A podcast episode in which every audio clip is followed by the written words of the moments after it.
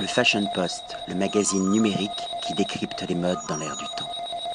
Patrick Thomas pour le Fashion Post. Aujourd'hui, nous sommes en Alsace, dans le Haut-Rhin, ici à Kaisersberg, à l'hôtel Le Chambard, un très bel hôtel avec surtout un très très très beau restaurant euh, dirigé d'une main de maître par Olivier Nasté, un chef doublement étoilé. Bonjour Olivier.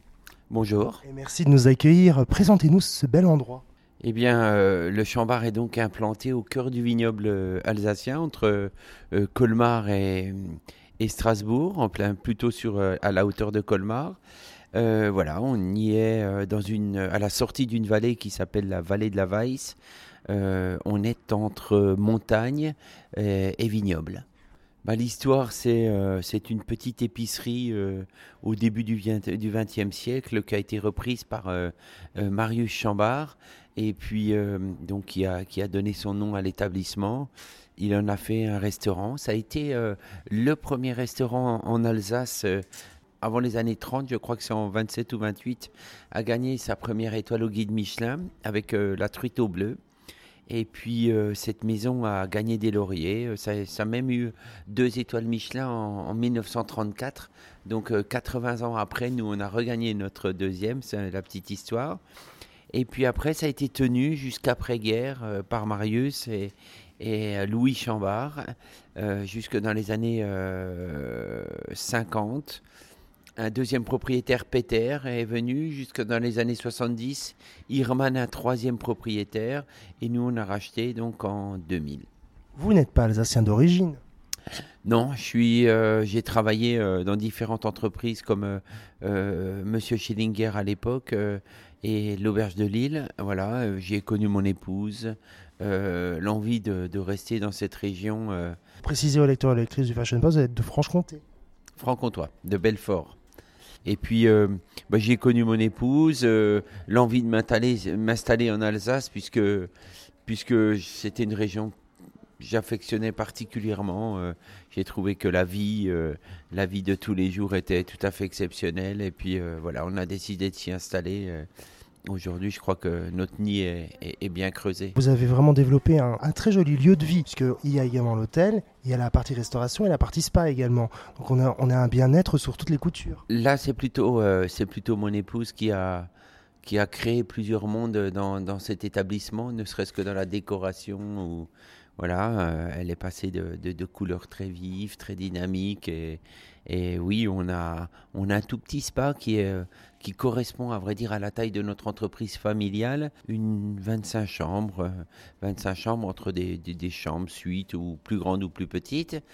Et puis on a deux types de restauration, la table, euh, la table doublement étoilée, et puis euh, quelque chose que moi j'affectionne particulièrement, notre petite brasserie alsacienne, la Winstube, qui est, elle, euh, qui est un bib gourmand, qui elle retrace l'histoire d'une vallée, d'une cuisine alsacienne, euh, euh, des traditions également, puisque toutes ces traditions naturellement riment avec euh, certains plats, certains moments, qui est, super plaisant à faire également. Oui, la table gastronomique et la table, on va dire brasserie, bistronomie sont ouverts aussi bien le midi que le soir. Tout à fait. Alors la, la table gastronomique est elle, fermée deux jours par semaine et puis euh, le, la côté, le côté brasserie est effectivement ouvert 7 sur 7. Alors comment peut-on définir la table de la gastronomie? Donnez-nous quelques exemples de, de, plats signature justement, Olivier Nasty. Alors le nom du restaurant euh, porte le nom de 64 degrés. Alors pourquoi 64 euh, degrés? C'est une technique de température que j'ai utilisée pour un, pour un œuf il y a il y a de ça plus de 10 années en arrière, j'ai travaillé à 9 à 64 degrés. Alors pourquoi 64 Parce que la coagulation du blanc de l'œuf démarre à 63. Et donc 64, c'est parfait pour euh, ne pas avoir un blanc d'œuf trop dur. comme quand on a un œuf dur, euh, le blanc d'œuf en général est très dur. Et je ne désirais pas l'obtenir comme ça, je désirais l'obtenir malgré tout un peu moelleux. Donc voilà, c'était... Euh, et avec le temps, j'ai appris à, à, cuisiner cet œuf à 64 degrés. Et voilà, il, il, suit la saison. En ce moment, on a la truffe noire.